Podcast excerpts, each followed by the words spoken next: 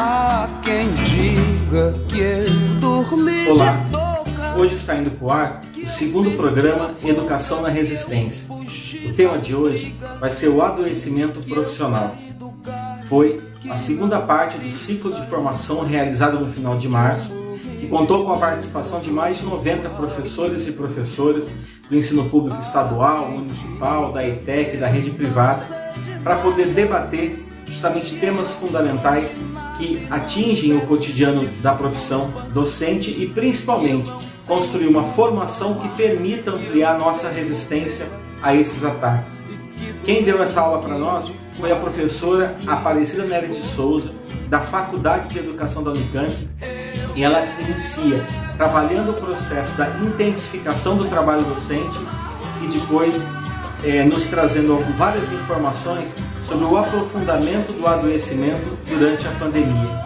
Uma boa aula a todos e todas para fortalecer a nossa luta de defesa de uma escola pública, gratuita, de qualidade e que atenda os interesses dos filhos, dos filhos e filhas da classe trabalhadora. Vejam só, o processo de intensificação do trabalho docente, consequentemente, é um processo que potencializa sobrecarga de trabalho e aumenta o isolamento ao reduzir as possibilidades de interação e participação coletiva de trabalho e no trabalho. O trabalho remoto, portanto, combina intensificação e extensificação do trabalho, associado à precarização das condições de trabalho neste contexto de pandemia.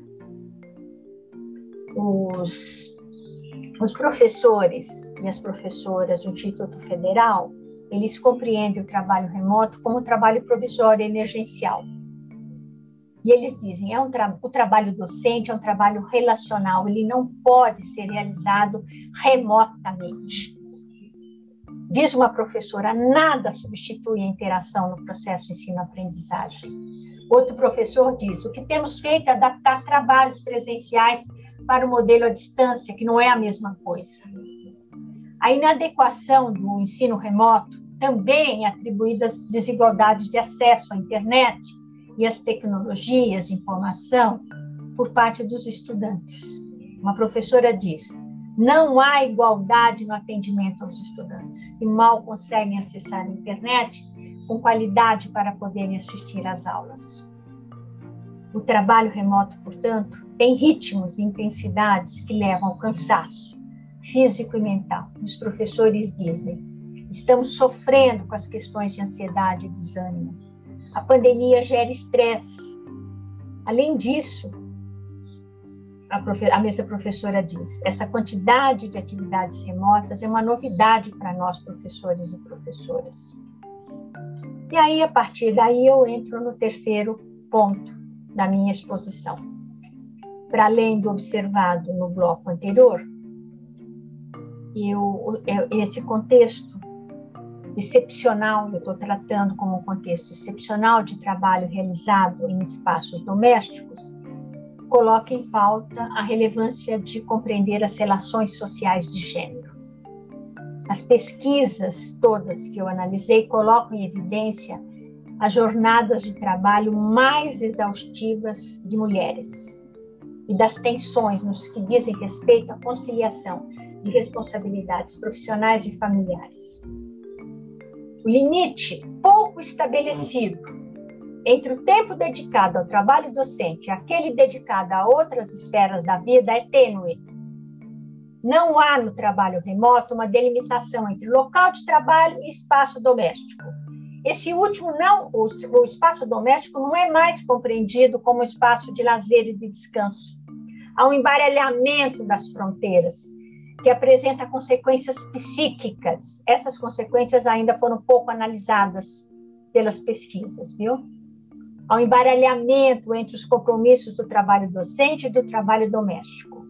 O que eu estou falando que é trabalho doméstico é aquele conjunto de atividades relacionadas aos cuidados com as pessoas e que são executados no contexto da família, trabalho não pago, realizado essencialmente por mulheres.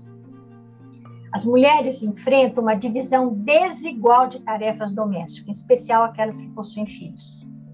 no trabalho transferido para as residências, há mais gente passando mais tempo no ambiente doméstico, o que pode significar um aumento de trabalho para as mulheres. E a presença de homens nem sempre significa distribuição simétrica de tarefas. Na pesquisa, no, no Instituto Federal de São Paulo, 84% dos respondentes mulheres apontam que a principal dificuldade é a conciliação entre o trabalho docente e o trabalho de cuidado, manutenção e limpeza da casa, alimentação da família. Por outro lado, os homens, na sua maioria, quais são as dificuldades para eles? Eles apontam como dificuldades as questões relativas à concentração. Para eles, a casa é barulhenta, há conversas, há demandas emocionais, interrupções. Vejam como as dificuldades são diferentes segundo o gênero. As dificuldades em definir fronteiras entre atividades domésticas e docentes não produz só impactos psíquicos, mas interfere também nos ritmos e no resultado do trabalho, aí tanto para homem como para mulher, tá? Uma professora diz: incomoda-me mentalmente o trabalho invadindo o meu espaço pessoal. A situação eleva nossos índices de ansiedade e de estresse. 90% dos professores do Instituto Federal São Paulo afirmam que aumentou a quantidade de trabalho e 69% afirmam que o ritmo é muito mais acelerado agora. E aí, na análise que eu fiz das entrevistas, eu observei três movimentos de uso do tempo.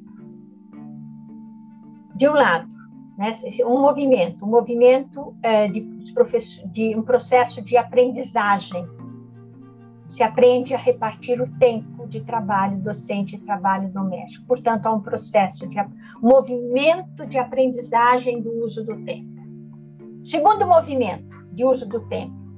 O tempo é de difícil mensuração, porque ele se sobrepõe, não se, os, profe, os professores não conseguem definir claramente quanto tempo é o tempo de trabalho doméstico, quanto tempo é o tempo de trabalho profissional, porque tudo se sobrepõe e se embaralha.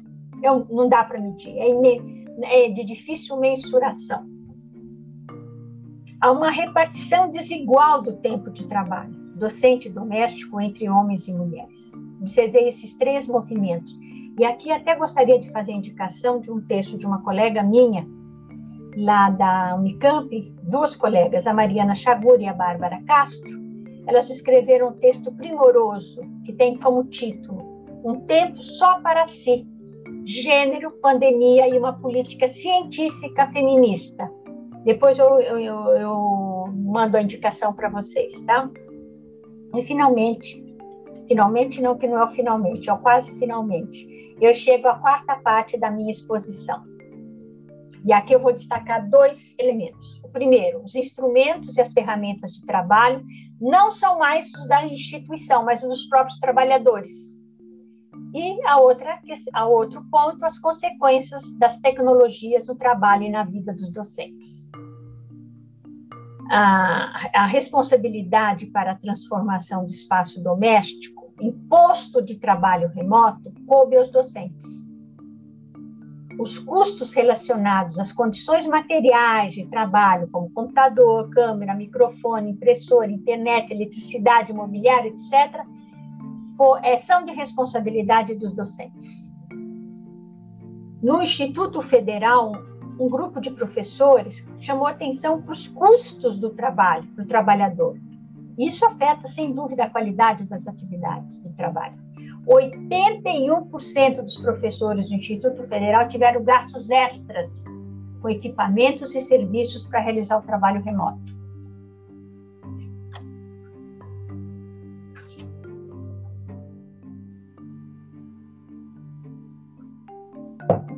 Na configuração das aulas remotas, no processo de trabalho docente, há uso da voz e da imagem de professores e professoras, tal como nós estamos fazendo agora aqui, né? Os docentes são expostos por meio de vídeos e aulas gravadas a diferentes públicos, difusos, anônimos, até anônimos por vezes, né? Para além da sua turma ou da sua classe. E nós sabemos, nós professores, que a classe no trabalho docente é um espaço de interação, de aproximação pedagógica, de relações sociais, de socialização, de movimento dos corpos, dos olhares que expressam, né? A relação entre professor e seu estudante. Gente, nós conseguimos na sala de aula compreender se a classe está chegando junto ou não, porque os corpos falam, os olhares, etc. Aqui diante dessa máquina, mediado por essa máquina, nós temos uma outra interação. E aí, nas pesquisas, a unanimidade quanto às preocupações com a queda da qualidade do trabalho docente remoto, mediado por essas tecnologias. Mas há outras preocupações também. Os professores apresentam preocupações com a segurança e a privacidade dos dados. Com o uso de ferramentas e plataformas privadas, que na maioria são da Google, com o avanço de tecnologias que podem se tornar mecanismos de controle sobre o trabalho docente. Né? Os tais algoritmos de controle do trabalho. E com a desvalorização da presença do professor e da interação professor-estudante. Os professores, na minha pesquisa, se sentem fraudando a educação. Fraudando entre aspas, tá? E tal sentimento se expressa na insegurança, na desmotivação, na vergonha, no esgotamento mental e físico, no isolamento, na constatação de desamparo por parte dos gestores da educação.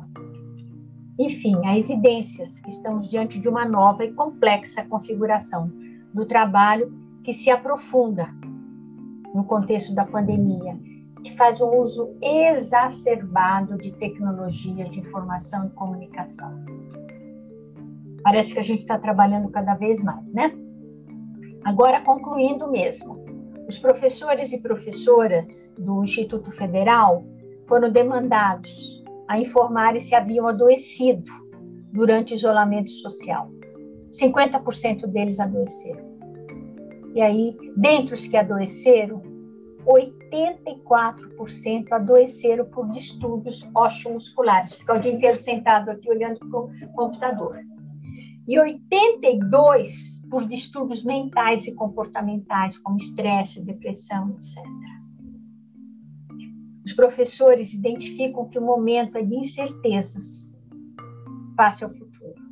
A maioria dos professores vivenciam o, o, trabalho remoto isolamento, ora como proteção, ora como vulnerabilidade.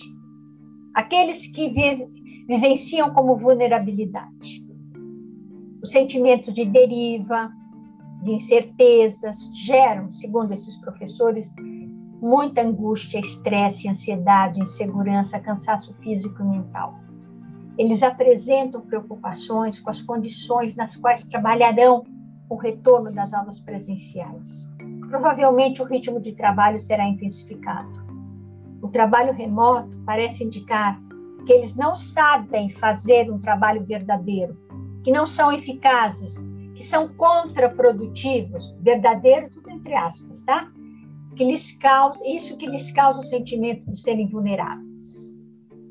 Também apontam que o sentimento de ansiedade, angústia, insegurança ou receio quanto às consequências desta pandemia, a situação política e social do país, a perda dos direitos, como congelamento ou corte nos salários. Esses professores vivem o trabalho remoto e isolamento como vulnerabilidade. Ele, é ele é vivido de forma ambivalente, porque há os professores que informam que não têm vivenciado impactos na situação socioemocional por estarem isolados. Consideram-se bem adaptados, bem emocionalmente, corporal, espiritualmente, tranquilos, gostam de ficar sozinhos. É um grupo menor, mas eu acho que isso é um dado bastante importante para pensarmos estas ambivalências na, nessa relação de viver o trabalho remoto, ora como proteção, ora como vulnerabilidade. O fato é que o trabalho remoto tem levado ao mal-estar individual no trabalho.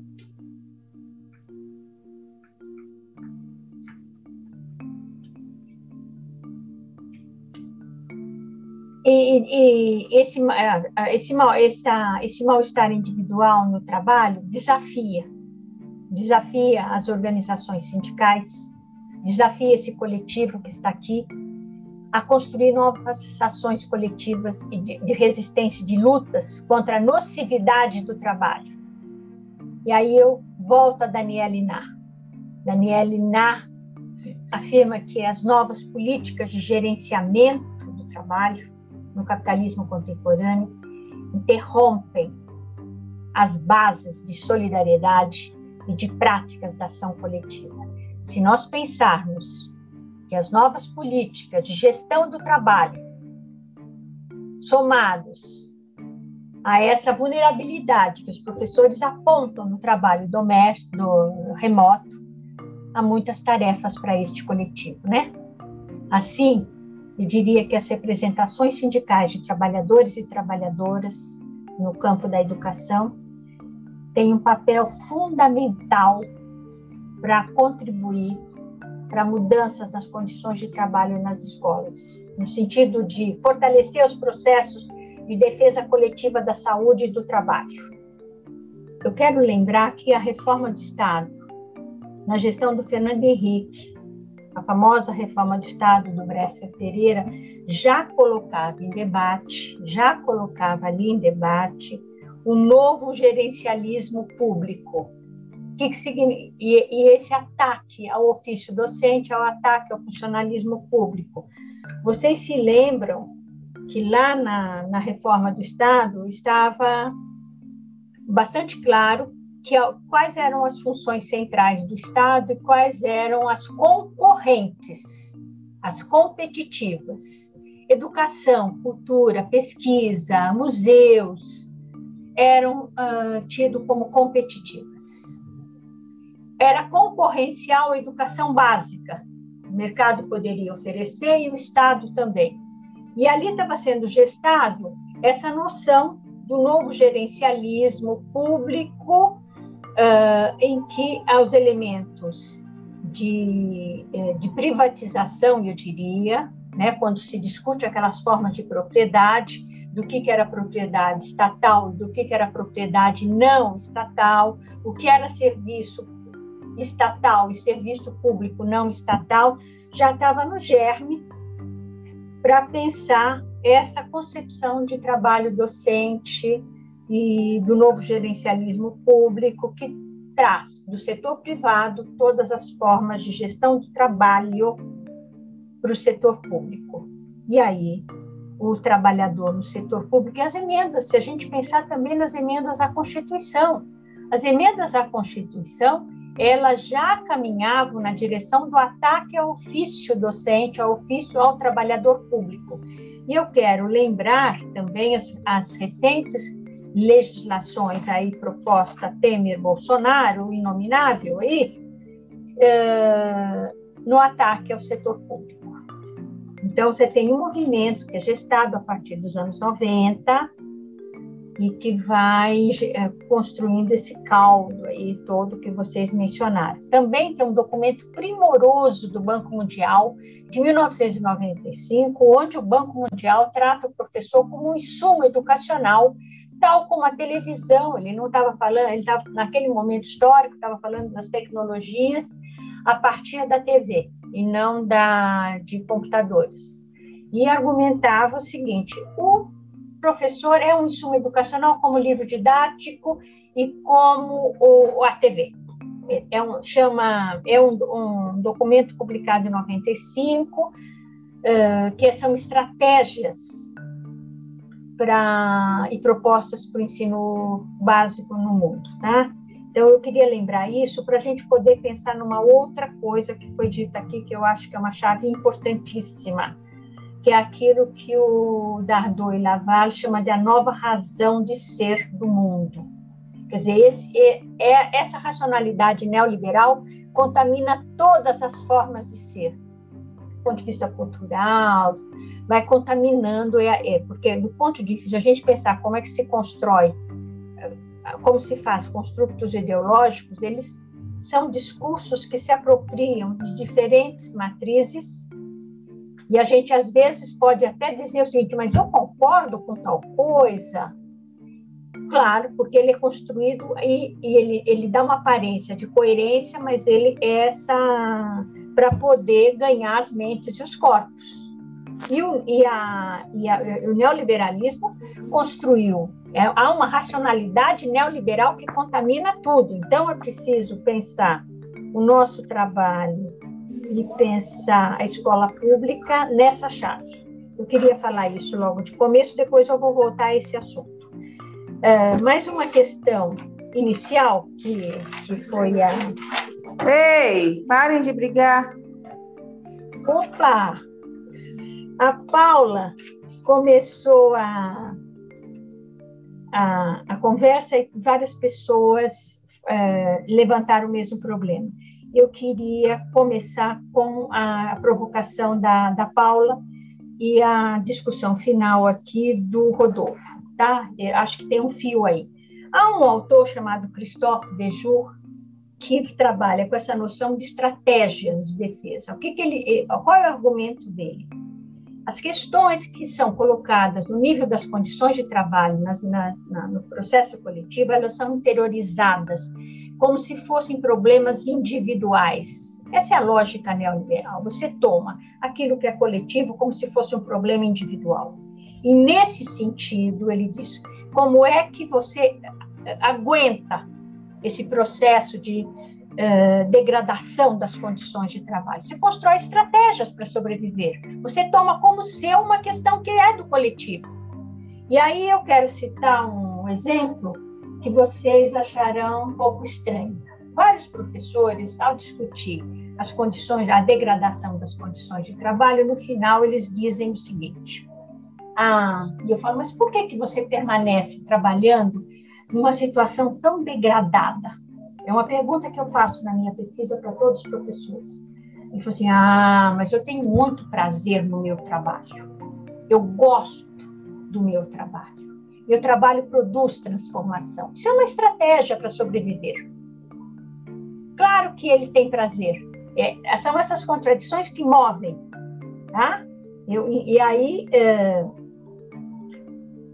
essas questões todas que nós que eu coloquei aqui, eu coloquei, eu arme, construí uma, uma exposição em que é, eu tomei as pesquisas justamente para vocês se reconhecerem como parte de um coletivo problema que cada um de nós vivenciamos no trabalho não são problemas individuais. Nós podemos vivenciá-los de forma uh, subjetiva, entretanto, são questões da esfera coletiva. E, portanto, o que está em discussão com este coletivo aqui que está discutindo é como né, é, pensar na ação coletiva. Então, eu, eu, o, o Cristóvão Dejur ajuda muito a pensar isso. Quer dizer, nós construímos estratégias de defesa para poder sobrevivermos, sobrevivermos como trabalhadores em condições degradadas de trabalho. E aí há uma dimensão que foi colocada aqui, que é a questão de que a saúde é um direito. Se a saúde é um direito, nós uh, essa uh, uh, se remete para a dimensão do coletivo, não para as relações, para privatização no sentido de, de, privatização no sentido de vivência como uma questão individual, tá? Então essa é a primeira coisa. A segunda discussão que eu acho que é importante é a discussão sobre a concepção de trabalho docente que está presente em todas as falas. Tem um, eu quero fazer uma referência a uma, um artigo primoroso do Marx, que chama, é o capítulo 6 inédito do Capital, que vale a pena ser lido, em que o Marx faz uma diferença entre, uh, ele faz uma discussão sobre o trabalho, se o trabalho docente é um trabalho produtivo ou improdutivo, isso não nos interessa aqui, mas o que interessa é, é a discussão que ele faz uh, que o trabalho produtor de mercadoria aquele trabalho que se, eu vou usar uma expressão que ele não usa, eu uso, que se desprega do trabalhador. O nosso trabalho, se, o trabalho, o nosso trabalho se transforma em mercadoria quando nós perdemos o controle sobre este trabalho. E o trabalho docente, nós todos aqui sabemos nessa sala, de que a gente pode preparar muito bem a aula da gente, mas quando a gente chega na sala de aula, diante de uma turma, nós recriamos o trabalho. Ele não se desprega de nós. O sujeito e objeto de trabalho tá e ele e a gente faz outra coisa. Então, portanto, não há possibilidade neste momento do trabalho face à classe em que nós estamos trabalhando relacionalmente, não há possibilidade de haver esse despregamento. O, resultado do trabalho não se desprega do produtor, ele não se aliena nessa dimensão. Entretanto, para o capital, é, o trabalho e aí é, o processo, esse processo de é, perda do controle do trabalho que foi aqui mencionado, é uma estratégia do capital. E como é que nós perdemos o controle sobre o trabalho? É justamente quando se interfere nesse ato de produzir o trabalho. E aí eu queria chamar atenção para uma noção, antes de avançar nessa questão do Marx, uma outra noção, que o trabalho tem tripla dimensão, a condição do trabalho. Uma, o trabalho é labor, sobrevivência, nós temos que, temos que nos manter vivos. O outro é o trabalho como criação. E nós somos trabalhadores no campo da cultura e trabalhadores intelectuais, porque nós criamos cultura. Se nós criamos cultura, aonde é que o, o capital captura o sentido do nosso trabalho? É justamente na dimensão da política, de retirar o sentido do nosso trabalho e que nós não sabemos em nome do que e para que nós trabalhamos. Essa é a dimensão, e aí todas essas novas tecnologias, o livro didático, essas questões que vocês mencionaram, é justamente o espaço onde o capital uh, reti, né, uh, trabalha no sentido de uh, destituir o trabalho dessa dimensão política, que é a dimensão que atribui sentido ao trabalho. Aí o trabalho sem sentido é um trabalho alienado, portanto, é um trabalho que nós podemos fazer onde, como, para quem, sem pensar na, em porquê e para quê. Eu acho que essa foi uma dimensão que vocês chamaram a atenção, formidável. Gostei bastante que vocês todos trabalharam nessa chave. E aí, voltando à discussão que o Marx nos propõe no capítulo 6, inédito, né? chama assim, capítulo 6 inédito, que não tem agora nada de inédito, mas é porque na publicação do Capital ele é um apêndice. De qualquer forma, está lá a discussão, é esse processo, e ele até, ele até tem um exemplo muito bom ali, que é o seguinte, sobre a música, né? Você vai, se você comprar, na, na, eu estou interpretando, tá? Nas prateleiras do supermercado, o vídeo da sua aula como professor, você perdeu totalmente o controle sobre o seu trabalho. Ele é, ele é mercadoria tocou, não tem. E é esse movimento que está em curso. Aliás, foi levantado pelo João, foi levantado pelo Alain, foi levantado por vários colegas aí que, que, que chamaram atenção, que é este movimento e aí, não só pela BNCC, não só pela reforma do ensino médio, pelo, pelo programa de livro didático, mas essa reforma que transforma uma parte do trabalho docente à distância, a EAD. Porque a EAD, o que, que é a EAD? Você produz a sua aula que pode ser utilizada ad nauseam. Ela é gravada. Ela... E eu até vou fazer um parênteses aqui para vocês verem como esse movimento já ganha densidade internacionalmente falando. Numa rede que eu participo, nós tivemos a notícia de que um, no Canadá, um professor que trabalhava em AD tinha suas aulas todas disponibilizadas pela instituição que ele trabalhava, e ele já tinha morrido, mas eles continuavam disponibilizando a aula do professor. Como é que foi descoberto? Um aluno manda um e-mail para esse professor e descobre que esse professor morreu. Dizer, até depois da morte, o produto do trabalho desse professor estava sendo comercializado. E o risco de nós nos submetermos a esta forma de trabalho remoto ou a educação à distância, nós estaremos consentindo que nosso trabalho se transforme numa mercadoria que pode ser disponibilizada e aí a discussão é, nas prateleiras de um supermercado.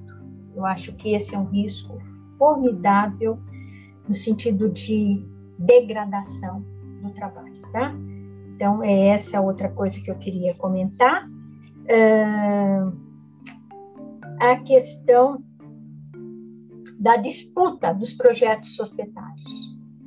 Estou supondo, quer dizer, quando eu, eu conheço as questões que envolvem o pessoal, o que está em disputa são projetos de sociedade. E aí a disputa. No sindicato você tem vários projetos em disputa, porque são vários grupos políticos, inclusive no interior do partido, por vezes você tem vários projetos em disputa.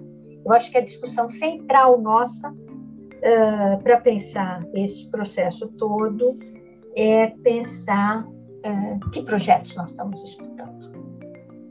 Porque a gente está é, é nessa, nessa margem que nós estamos trabalhando, porque todo esse, esse processo de degradação das condições de trabalho, que leva ao adoecimento, que leva a um processo de privatização da educação, da perda de controle sobre o trabalho docente, portanto, o trabalhador,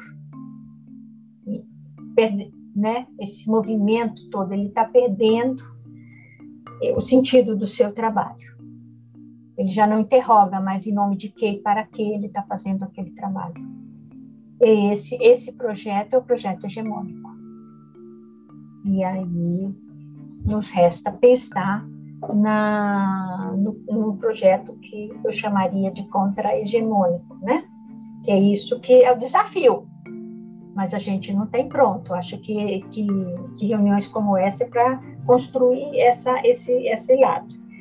Ah, uma outra coisa que eu, aqui nas minhas anotações, deixa eu ver, porque ah, tem uma, uma, uma, uma dimensão que eu quero também destacar, destacar, que é essa questão do empreendedorismo e da uberização, da viração.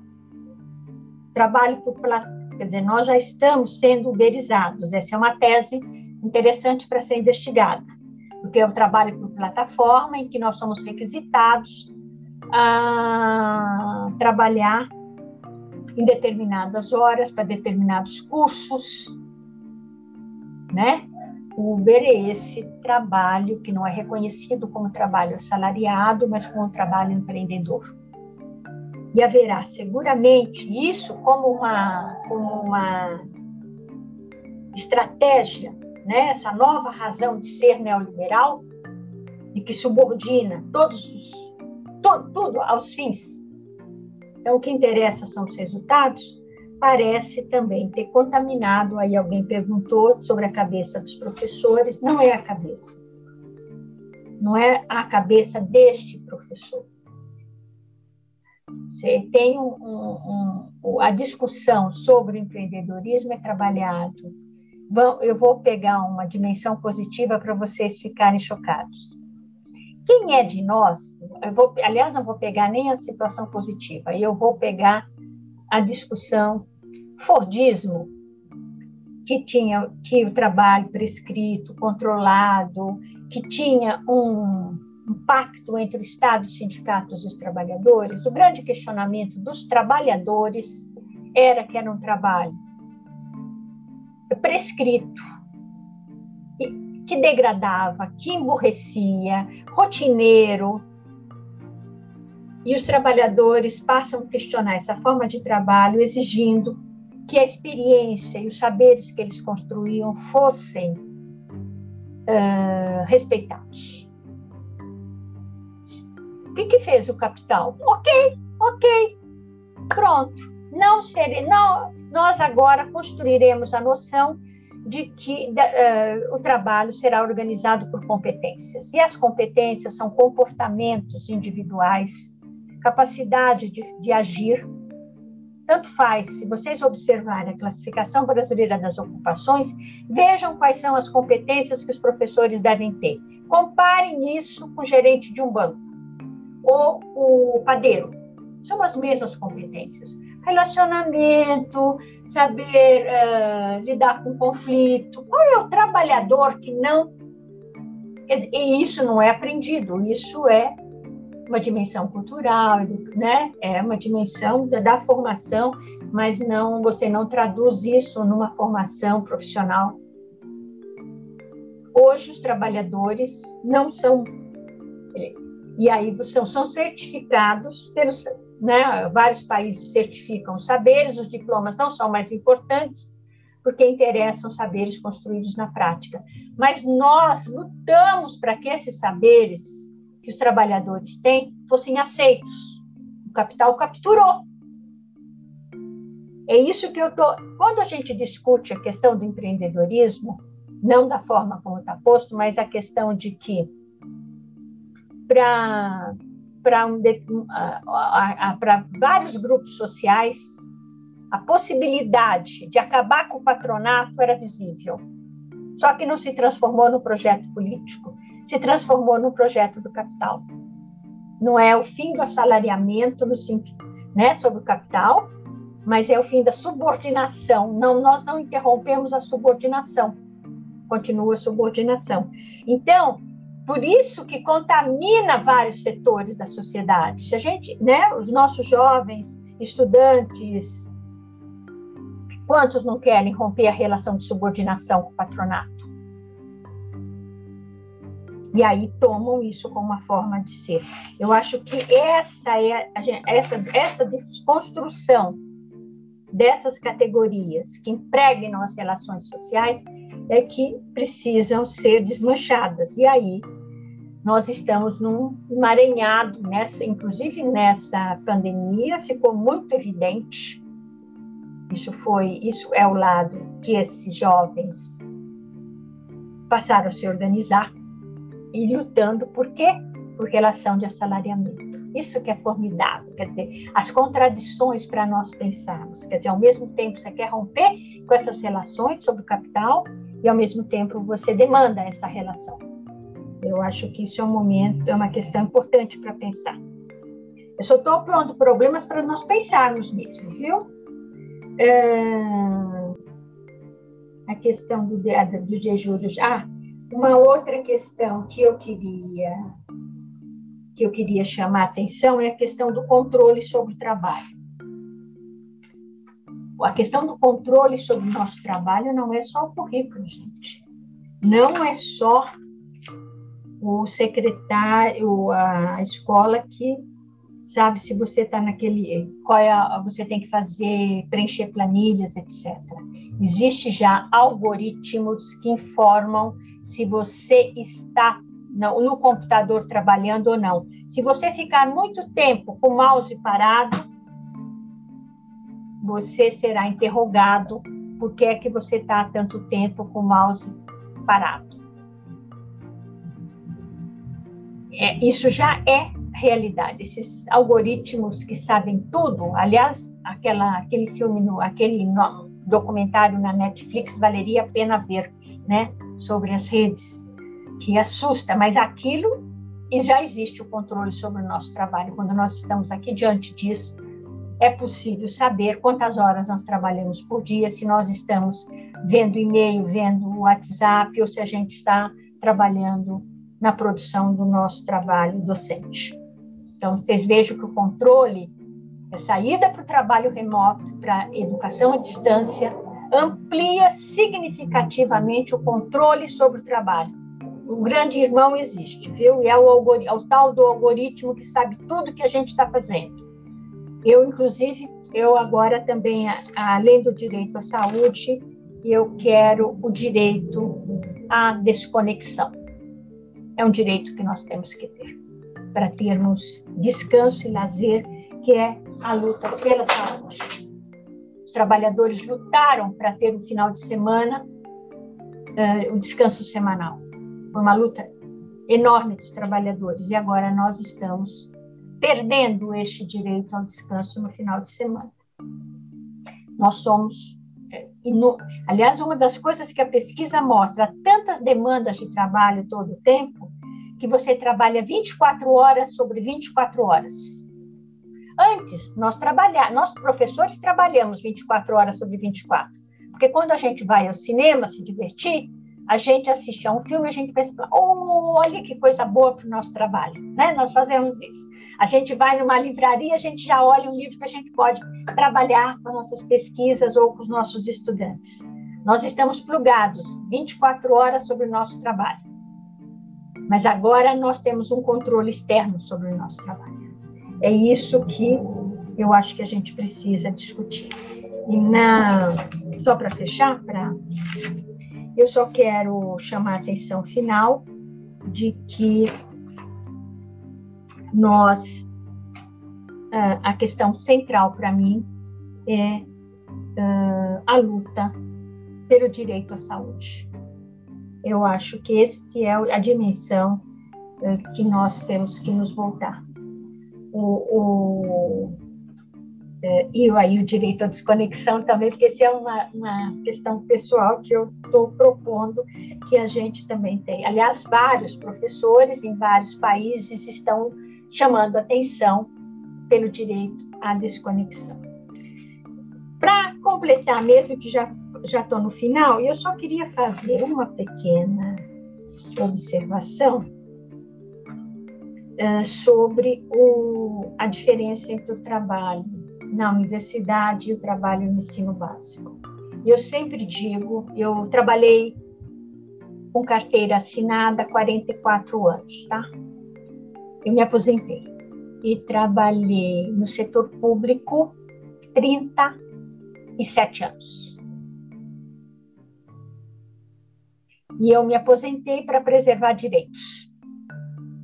Mas se eu fosse professora do ensino básico, eu sempre digo para todo mundo, eu não teria esperado tanto para me aposentar. Porque um professor do ensino básico, ele não, não dá aula duas vezes ou três vezes por semana, 12 horas ou 8 horas de aula. Ele dá 24, agora 24, mas se nós fizermos as contas, numa turma cheia de ensino médio, você pode chegar com carga suplementar, tudo isso, até 1.200 alunos. Eu fiz uma conta com um professor. É impossível nós termos um trabalho digno com tantas turmas, com disciplinas que tem duas aulinhas por semana com cada turma, com turmas superlotadas. Uh, não dá. Eu acho que tem uma dimensão na, nas condições de trabalho também, e que nos diferencia muito, além de diferenciar nossos salários, diferencia as formas de trabalhar. Claro que o nível, alguém pôs, eu estou respondendo isso porque alguém pôs aqui no chat, porque nós somos pressionados, muito pressionados a produzir, a produzir, a produzir. Nós temos que produzir artigos, porque nós somos avaliados pela quantidade de artigos que nós produzimos, livros, etc. Se a gente não produz, a gente não pode dar aula na pós-graduação, não pode orientar, não pode, a gente é punido. Entretanto, o trabalho de ensino nos dá uma diferença e vocês, eu estou dizendo vocês, eu já fui professora né, 17 anos, uh, eu sei como é exaustivo esse trabalho, que você trabalha das 13, como diz uma pessoa, e a, até as 23 horas, que foi uma coisa que eu fiz há bastante tempo da minha vida. E faço ainda hoje, porque eu trabalho também tanto, mas há uma diferença fundamental nas condições de trabalho. Eu queria mencionar isso. A outra coisa que eu queria. Não, não quero mais nada, não. Ah, eu quero só fazer um registro para vocês verem os dilemas que nós nos encontramos. O Alain, o Alain, não, não sei se foi o Alain, ou foi o Rodolfo, não lembro mais quem falou, foi posto para nós, professores na Unicamp, de trabalharmos e presencialmente com um grupinho de alunos pequenos e os outros todos na sua casa nos assistindo pelo computador. Estava posto isso para nós, nós recusamos. Mas houve professores que, que toparam. Nós não somos uh, homogêneos. Nós temos, aliás, eu queria falar até uma, usar uma expressão que um antigo colega sindicalista de Campinas utilizava. A gente dizia: como é que a gente pode definir a categoria docente? Ele dizia: na categoria docente, nós temos uma girafa de, de girafa de pescoço curto até elefante cor-de-rosa. Quer dizer, nós temos de tudo. Não é possível nós pensarmos e nós temos muitas contradições na nossa categoria. Se no meu departamento, que é um departamento pequeno, nós tínhamos três posições, departamento, 15, 11 pessoas, nós tínhamos três posições: os que queriam aula presencial e que nós pudéssemos, uh, as pessoas podiam receber nossa aula. Os que de, jeito nenhum, nem remoto, nada, só voltamos com a vacina. E os que o remoto, o remoto uh, venceu e nós estamos trabalhando remotamente. Claro que alguns se insubordinam. Eu, por exemplo, não aceitei trabalhar nesse semestre e eu trabalho com turmas pequenas, uh, com seleção de para pós-graduação, à medida do possível. Eu, eu quero conhecer as pessoas ao vivo e a cores e não mediado pelas tecnologias, mas é uma resistência individual que não é a resistência do coletivo. Construir essa resistência do coletivo é uma tarefa para esse coletivo aqui que está junto aqui, que acho que agora um monte de gente caiu fora, 61. Estamos todo mundo cansado, é isso que nós estamos falando, na intensificação do trabalho. E a gente está intensificando o trabalho da gente e dos outros. Muito obrigada, gostei muito. Não dei conta de tudo, mas selecionei o que eu gostaria de chamar a atenção.